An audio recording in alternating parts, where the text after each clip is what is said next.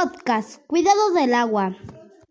Hola amigos, en esta misión les voy a dar recomendaciones para cuidar el agua desde nuestra casa. Estas son mis recomendaciones.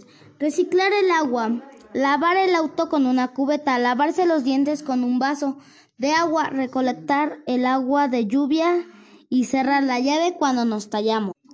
El agua no, no solo es parte esencial del ser humano, sin la cual no podría sobrevivir.